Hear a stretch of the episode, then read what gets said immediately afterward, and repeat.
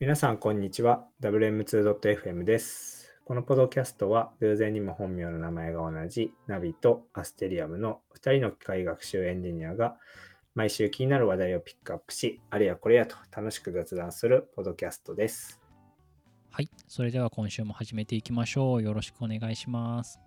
よろしくお願いします。はい。では、早速コーヒーブレイク入っていければと思うんですけれども、はい。えっと、この、えっと、ちょうど収録しているのが2月の3日というところで、節分ですね。まあ、節分といえばというところで、まあ、恵方巻きとかあると思うんですけれども、アステリアムさん、恵方巻きとか食べました？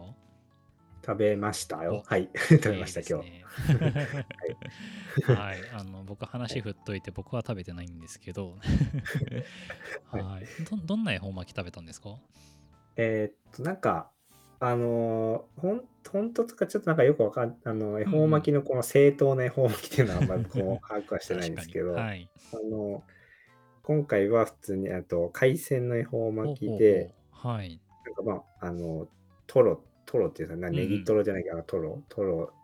に、えっと、トロタクとかたくあんが入ったやつとかですね。あと、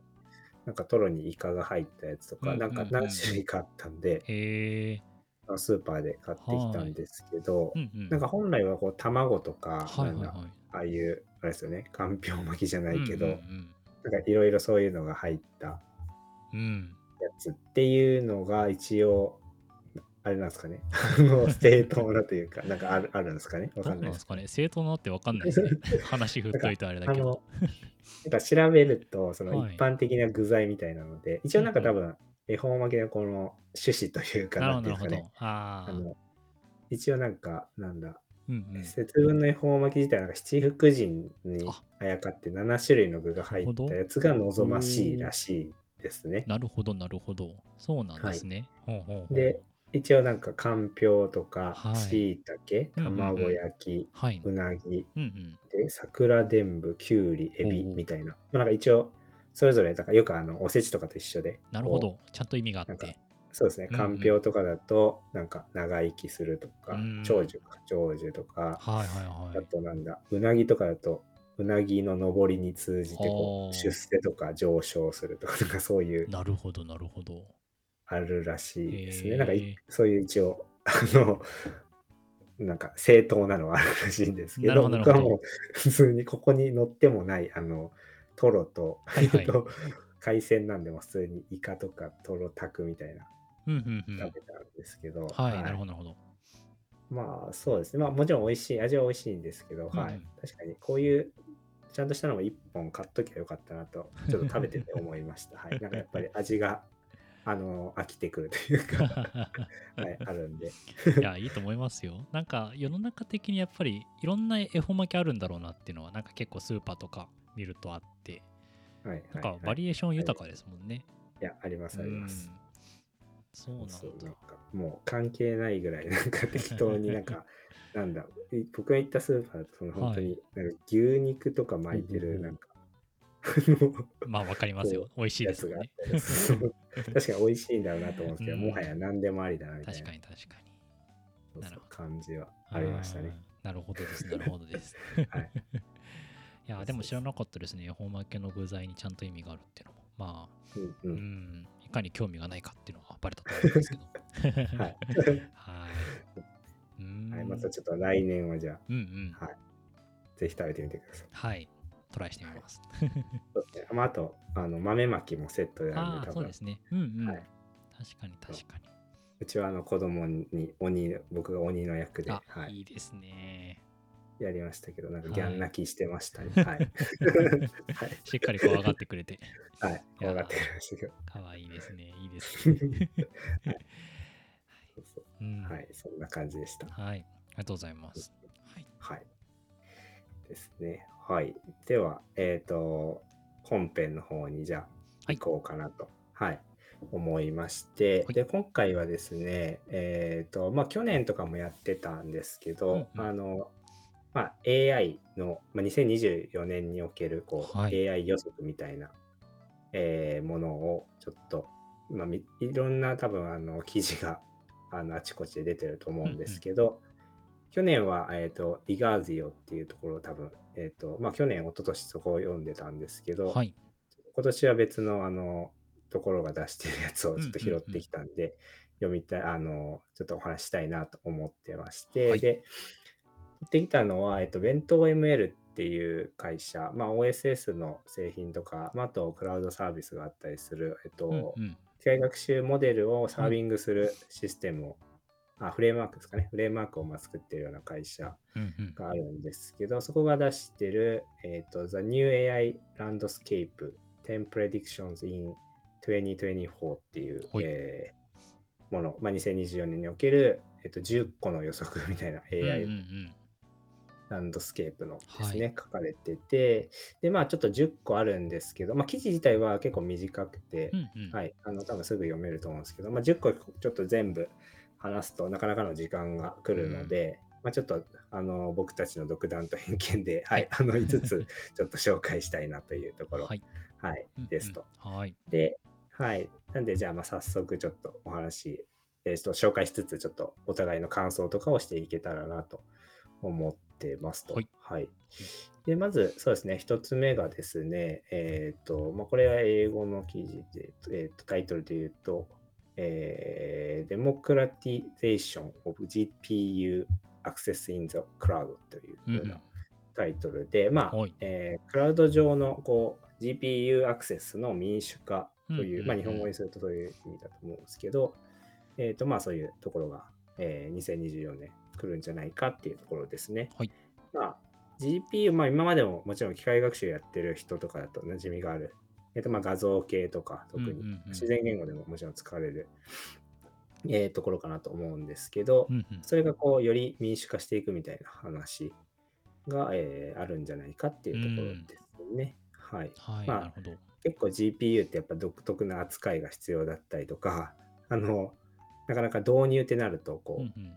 まあ、費用もかかってくる。結構 CPU に比べて明らかにあの圧倒的に高いうんコストがかかるみたそいうなのが、ですね。うんはい、あったりしてっていうところがあったと思うんですけど、そこのなんか導入におけるボトルネックがまあ徐々になくなっていくんじゃないかみたいな、うんうんうんはい、ところをここで紹介されてて、まあ、そういう AI を開発するための、うんうんまあ、結構高機能なはいコンピューティングリソースにアクセスしやすくなる。まあ、よくあるこう GPU のやっぱ枯渇問題とかもまあ今うんまさにあるんですけど、まあ、そこが結構、まあ、よりこう、あのーなんですかね、えっ、と、まあ今 GPU は NVIDIA がやっぱ世界でもかなり強い力を持ってると思うんですけど、まあ、よりそこの生産性を上げたりして、えーまあ、より広く民主化されていくんじゃないかみたいなうんところ。っていうところもあるんじゃないかという話が、はい、書かれてますねっていうはいところなんですけど、この辺ね、話は、なべさんどう？思いますか、うん、そうですね。まあやっぱりあの昔からその特にディープラーニングやるってなると、まあ、GPU がマストで必要レベルで、はい、あの重要視されてるのは、ま皆さんご存知かなと思うんですけれども、ま、特に LLM があの世の中をあの変えたように、ま、LLM も当然 GPU が必要かなっていうふうに思うので、まあ、そこをさらにその加速化させつつ、まあ、簡単にというか、まあ、誰でも、えー GPU が使えるみたいな形で、まあ、そのうん進,、ま、進んでいくっていうのは、まあ、自然な流れなのかなっていうふうには思いますね。うんで、まあ、元の記事にもその NVIDIA のリリースというか、まあ、発表の中で、まあ、GPU の生産っていうものをめっちゃ上げるよっていうふうに言っているというのがなんかリンク先にありまして、うん。まあ、それも見る限りでもやっぱりまあ今 GPU の生産でめちゃめちゃ、えーと重要な、えーと会社である NVIDIA が、まあ、率先して GPU の生産量を増やしていくってなってくることで、まあ、やっぱりその誰もがというか、まあ、物理的に使えるようになるっていう風なところはうん確かにそうだなというふうには思いましたねうん。うんうんうん確かに。まあ、そうですよね。GPU のやっぱり需要が結構高まる。まあ、む前々からあのあったと思うんですけど、まずよりこう高まってくると、NVIDIA だけじゃなくて他の、はい。えーチップメーカーというか、ところも多分取り組むっていうところがあると思うんで、うんまあなんかここにも書かれてるんですけど、まあ GPU 市場みたいな、うん。そういうマーケット自体がもっと広がって、いろんな会社がうん GPU をこう生産するようになるとか、うんっていうところは、はい、出てくるんじゃないかなと思いますね。確かにそうですね。うん。これはでも納得ですね。うん。そうですね。これはなんか、はい。まさにかなと思うのと、あと、まあ、NVIDIA 最近、日本にもこう、開発、研究拠点かな、はいなんかあの作るっていうようなところでニュースにもなってたり、うんうん。はい、したんで、まあ、うん日本にもそういう、なんですかね、えっ、と、こう研究開発と通して、はい。まあ、いろいろ、えっ、と、チップの供給とか、多うん分、いろいろ話があるかなと思うのうんうんうで、んそこら辺は、はい、なんか期待したいなっていうところですね。そうですね。はい。なんかあの、いっぱい生産量増やして、コンシューマー用の GPU もちょっと安くしてほしいなと思ったりして、うんうん、はい、僕の新しい GPU を買いたいなって思ってるんで、なんか安くならないかなとは 思いますけどね。に、確かはいに高いですもんね。高いですもんね。うん。うんうんうん、確かに確かに。うんはい。というところが一つ目に挙げたところです。はいはい。でですね、二つ目はですね、はい、いきますとはい、えー、Specialized AI for、えー、Tailored Applications というところで、まあ、あのー業界特化というか、はい。特定のこう、えーアプリケーション向けに、うんうん。えーまあせえースペシャライズ、まあ、専門化したというか特化した AI がより広まっていくんじゃないかという、えートピックが、はい、うん挙げられてますと。うんうんうん。で、まあそうですね、ここはなんか僕もこういう風になっていくんじゃないかなと記事読んでって思ったのと、前々からちょっと思ってた部分もあるんですけど、うんうん。まあこういう今だとまあ生成 AI とか含めて、あの、まあ、えー基盤モデルみたいなはい。ところが、えーまあ誰でもこうどこの会社でも作れるわけではないですけど、まあ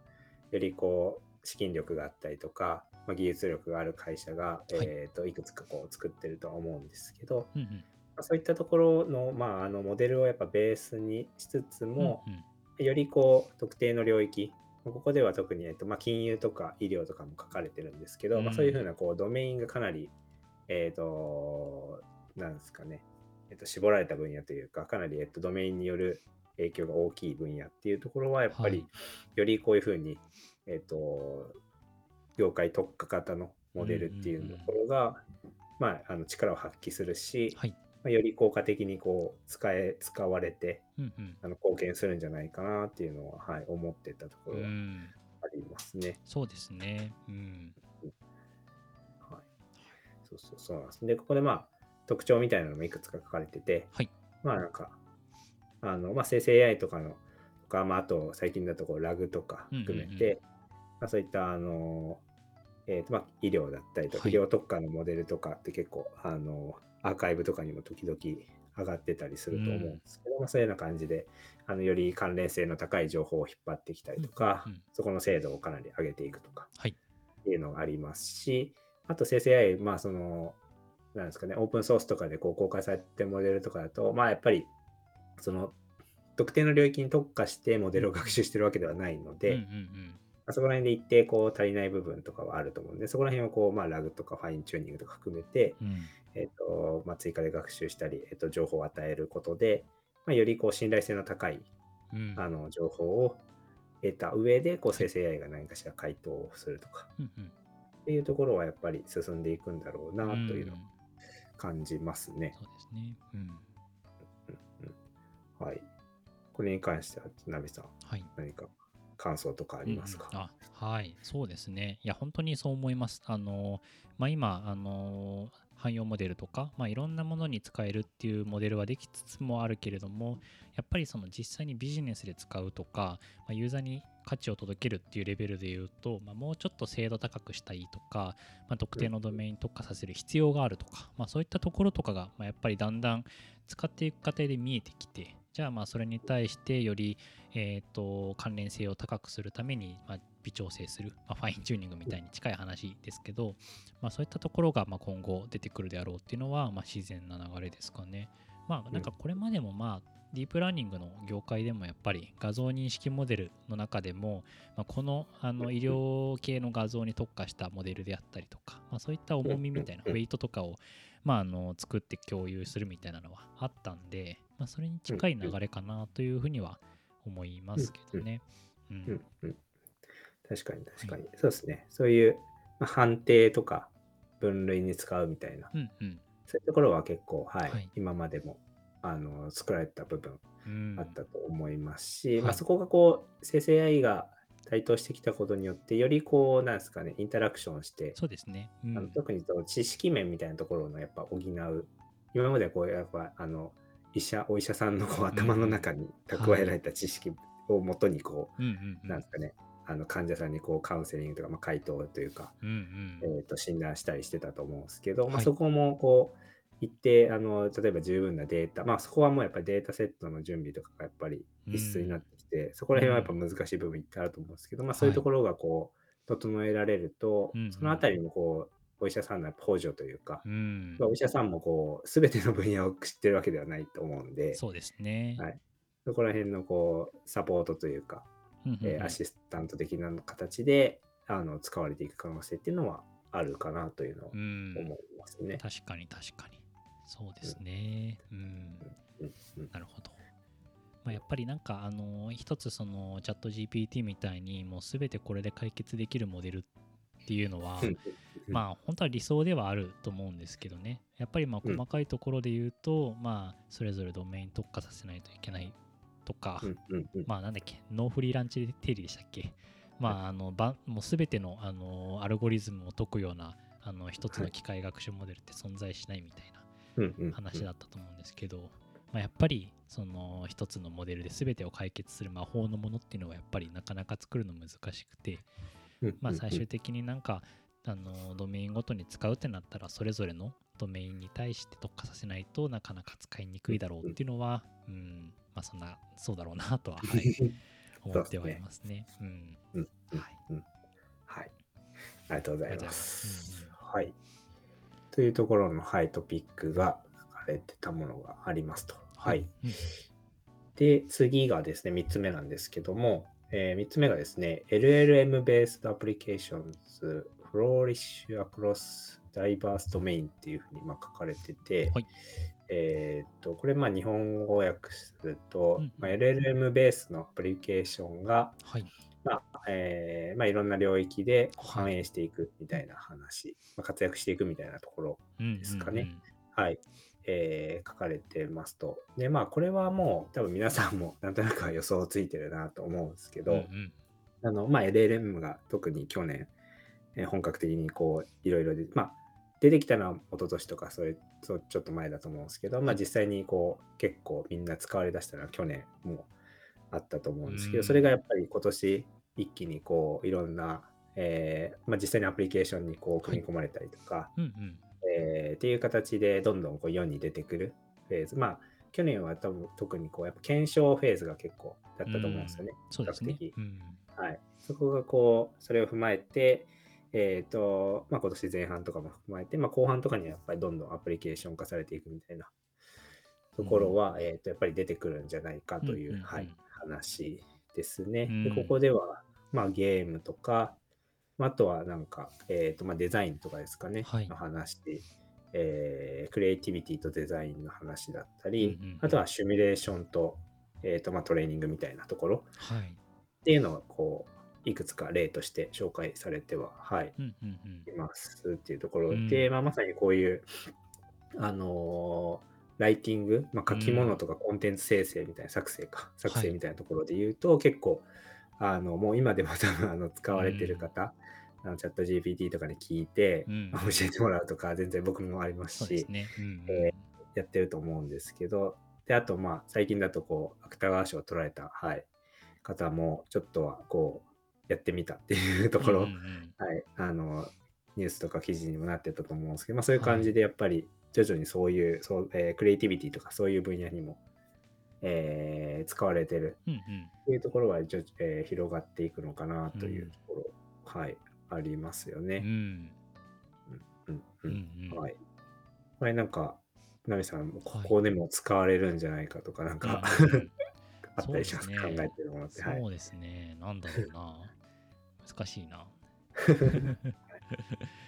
も本当に、あの、まあ、可能性は結構無限大に近いですよね。本当になんかいろいろなところで使えそうだなというふうには思ってるしまあ、適用範囲も広いし、で、結構 X とかいろいろ見ると、あ、こんな使い方してる人いるんだみたいなの、やっぱいるんで、うん。で、それをさらに、まあ、このば、あのーブログの中ではそのアプリケーションっていう風な表現になるんで、ちゃんとその、なんていうんですかね、ツールとして使うみたいな。今結構いろんなアイデアを試している段階なのかなと思うんですけど、まあ、それをなんか一つの、まあ、ゲームとか、あとはそのデザインとか、で、あとはまあ教育みたいなのも書いてありますけど、そういったところにどんどんそのプロダクトとしてより出ていくっていうのは、うん、確かに今後の流れなのかなっていうふうには思いますね。うん、でなんかこのあのブログの中のそのゲームっていうところがあって、まあ、僕ゲーム好きなんでちょっと刺さったところがあるんですけど、はい。はい、なんかその LLM 使ってそのよくあの物語で特に RPG とかで多いと思うんですけどなんか物語でこう選択してあの選んでいってでそれによって物語が変わってみたいなのがあって、まあ、よく言うそのマルチエンディングみたいな結構、はいあの人によって最終的なそのエンディングが変わってくるとかそういったところがあると思うんですけどそれをそのユーザーの選択によってリアルタイムであの動的にストーリーを構築してで個人に合ったゲーム体験をみたいなことを書いてあってこれすごいなってもしできたらあの本当にすごい。なんか一つのゲームなんだけれども、まあ、文字通り人によって最終的なあのゲーム体験がガラッと変わるんで、うんうん、普通になんかできたらツイッターめっちゃあ X か。X めっちゃバズりそうだなとかあとはなんかあのー、賛否両論を起こしそうだなみたいなの勝手に思って。はい。これちょっともしできたらやりたいななんてちょっと思ったりしましたね。なるほど、はい、確かに、うんそうっすよね。確かにな。この辺もそうっすよね。本当にもうアイディア次第でどんな活用もあるし、でそこがなんかこう、なんですかね、本当に以前とかに比べてハードルがかなり下がってる。うん、で、あの、本当に、まあ、誰でもとは言わないですけど、あの結構、あの、やっぱ作りやすくなってるな、みたいなところはありますよね。ありますね。うん。本当にアイデア勝負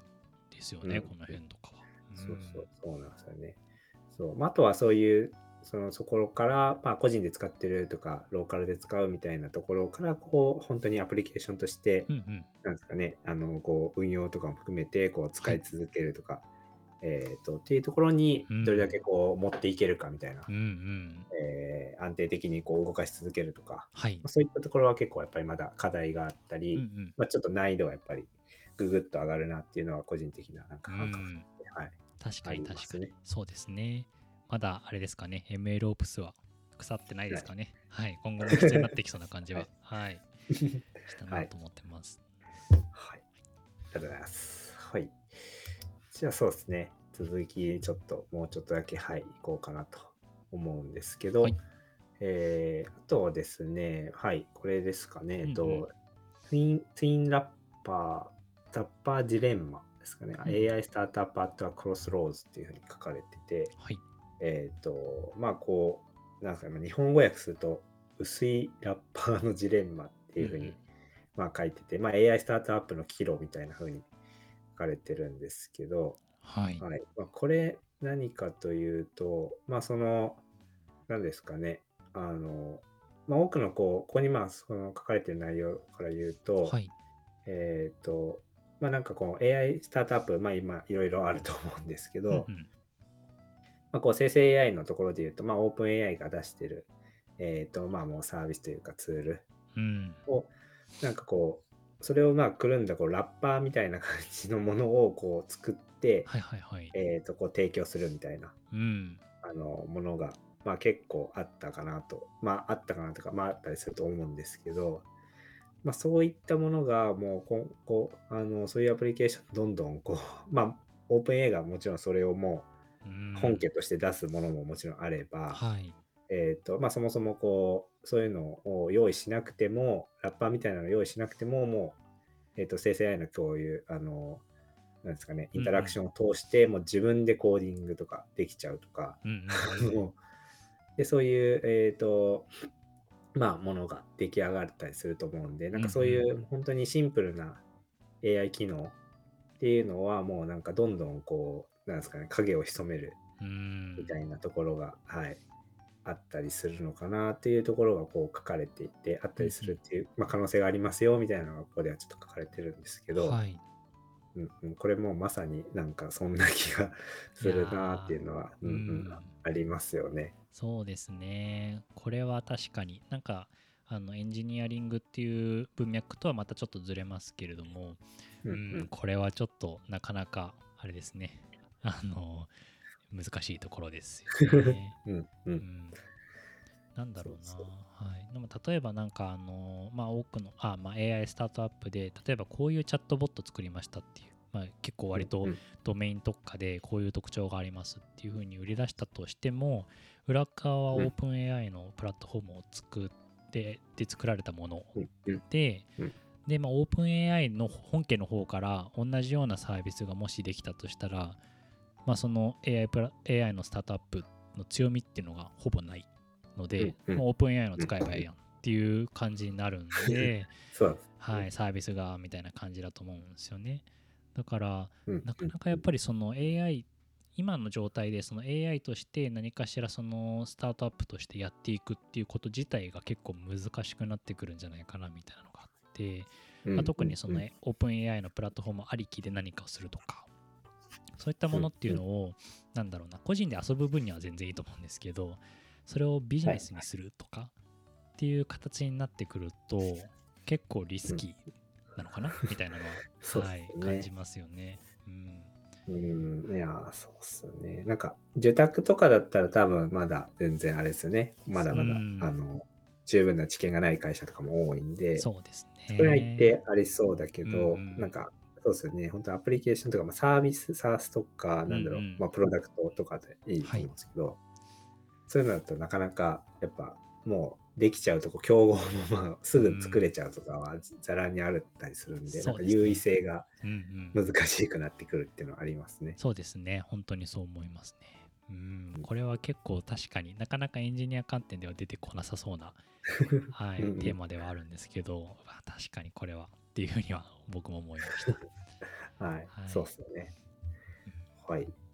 で、そうですね。まあ、時間もいい感じになってきたんで、はい最後、はい、1個だけ紹介しようと思うんですけど、はい。えー最後はですね、AI Safety as a Central Theme というふうに書かれてて、はいまあ、この、えー AI の安全性みたいなところがもう中心的なテーマになってくるんじゃないかっていうところが、はい、えー言われてますと、うんうんここに書かれてますと。はい。で、まあ、そうです。もうこれは多分皆さん思うところがあると思うんですけど、うんうんまあ特にこう、生成 AI 出てきて、あの、まあ音声の例えばこう、声はい。も、まあ模倣というかもう本当に人間そっくりな、まあ、今までこう結構機械音的なものがあったと思うんですけど、それがかなり流暢になってて、もう本当に人間がきあの、こうなん作られたものかが見分けがつかないはい。だったりとか、あとはこう、なんですかね、うんうんあの、実際自分が出してなくてもこう声も作れちゃうとか、うん。全く同じもの、なんかいくつかの音声ファイルがあればはいいけちゃうとかで、その自分は言ってないけど、もうそう言ってないものでも作れちゃううんっていうのがあって、まあ、要するに AI の悪用とかう、ん。うん。そういうところがやっぱり、あの、かなり懸念されるうん。っていうところはやっぱあるのかなっていうので、で、まあ実際こう EU も AI 法みたいなのが、はい。あの導入されつつあるうんうんで。すかね。はい。あったりすると思うんで、うんうんここら辺はかなり、あのより AI が広まるに従って、まあ、より、あの、もちろん AI ってこう、いいものだと思う、僕はまあ思ってるんですけど、あの、うんうんあの、ただそれをどうしてもこう悪用する人っていうのは世の中に出てきちゃってる、うんしまうので、まあ、そこはやっぱり、あの、正しく使うためにもルールっていうのが必要だと思うんですけど、うんそこら辺はやっぱ、あの、よりこう、えー安全性とか、うんうんえーこういうテーマっていうのは、あの確かに重中心になって、まあ、うん重要視されてくるんだろうなっていうところは、はい、感じますねう。ん。うんうんはい。これちょっと、まあなんか、あの 結構センシティブというか深いテーマでもあると思うんですけど、そうですはい。ね。うん。なんか、ナミさんは思うところとかありますか？うんうん、そうですね。いや、本当に、まあ、あの、結構 LLM が流行って、でそれこそディープ、あの、昔、まあ、今もそうか、あの、ディープフェイクみたいな、あの、画像を、ははいい、の、えっ、と、変換みたいなのとかで、まあ、話題になったりとかしていて、まあ、昨今、やっぱりその AI に関するそういう悪い面で、あの、話題になっちゃうっていうのは結構ニュース見てても思ったりとかするので、まあ本当にこれは重要なテーマですよね。うんまあ、その AI の安全性であったりとか、まあ、倫理的な問題かなとかも含めて、やっぱりちゃんとその AI っていうものに対してどう向き合っていくかっていうのを本当にもう国レベルで今考えているような感じがして、まあ、当然誰も答えを持ってないですしわからない中でやっているっていうのがすごい思いますね。で、やっぱりその、まあ、EU のその AI 法ですかね、まあ、その世界初で、あのまあ、包括的なその AI に関するなんか法律みたいなのとかの導入みたいなのがあって、で結構なかなかその AI に対しての、えっ、ー、と、結構制限みたいなのもあったりとかしていて、まあ、かや、まあ、AI の発展を阻害するんじゃないかみたいなところもあったりとかするので、